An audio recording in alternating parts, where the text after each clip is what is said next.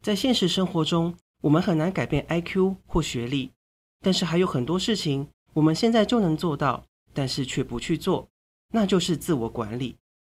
一流的领导者不会随性任性的生活，他们有着严格的自我纪律。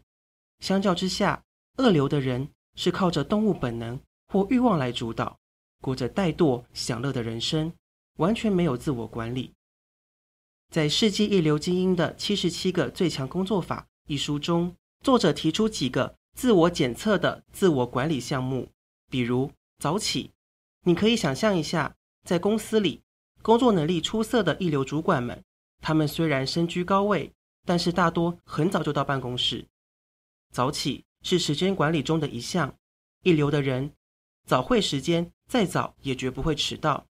二流的人每星期一的例会。很不可思议的，绝对会迟到五分钟。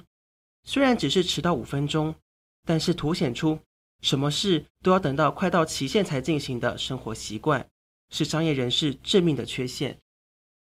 职场中那些很早就加官进爵的高层主管都很早起，早起就能在一天生产效率最高的时候工作，是有着严格自我纪律的象征。从生活习惯中就能以小亏大，几乎。没有很晚起床的伟人，作者就曾经在早上四点收到很尊敬的财经界大佬们的回信。美国的尼克森总统会早起花一个小时读自己喜欢的书，能够很快爬上巅峰、发挥领导力的人都会特别早起。你可能会觉得很不可思议，为什么这些人不会想睡觉？作者的观察是，早起的伟人们都有几个共通的特点：第一是早起的精英们。几乎都不喝酒的，晚上不会到处流连，会立刻回家充足睡眠。他们会在固定的时间起床，甚至让人觉得，难道这个人上辈子是闹钟吗？生活规律到很可怕。他们说早上要六点起床，就真的六点起床；说早上要慢跑一小时，就真的去跑；说早餐要吃纳豆、优格、蔬菜汁，就一定会吃。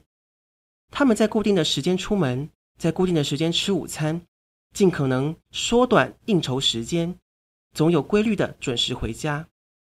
二流的人很难早起，常态性睡过头，对迟到也没有什么罪恶感。偶尔准时上班，同事还会吓一跳呢。赖床这件事情也可以由小观大，可以想到背后就是各种混乱的生活习惯所导致。每天晚上到处狂欢，惊人的肝功能都不需要姜黄解酒。还对自己的啤酒肚引以为豪，尽管医生和家人都告诫晚上九点以后不要吃碳水化合物，但是喝完酒后还是会去吃拉面，而且还加面，一边打着饱嗝，一边吞云吐雾。深夜两点过后，终于踩着醉醺醺的步伐踉跄地回到家，在阳台抽烟时又干掉一杯威士忌，没洗澡就直接倒在床上睡死。隔天一直到下午两点都还带着宿醉。昏昏沉沉，让人无语。想摆脱这种不规律堕落生活的必杀技就是早起。早晨四周很安静，没有吵闹的电视节目，可以以沉静的心情与清醒的头脑来看书或工作。外面也没什么人，夏天时又不会那么热，比较舒服。以促进健康为目标的你，可以开始晨跑。现在就立志要早睡、熟睡、早起。从今以后。可以早上五点起床，当一个比太阳都还要早的朝行人，为人生踏出新的一步。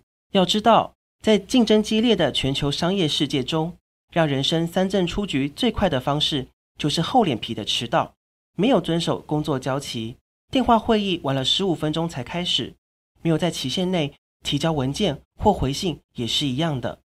让别人等待会被认为是轻视对方的时间和约定。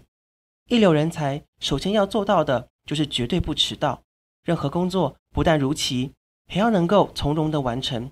让对方等待是浪费他人时间的行为，是缺乏纪律、没有责任感的表征。会不会迟到，将如实反映出一个人的工作态度。提前抵达会议场所的人，做事大致上都是按部就班，能够严守交期。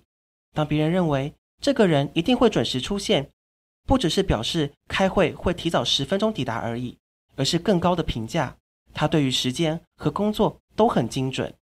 相反的，即使只是迟到一下下，对客户和公司都会留下对于时间和工作都拖拖拉拉的强烈负面印象。迟到是物理性的工作停滞，对一个人的工作能力会留下致命的坏印象。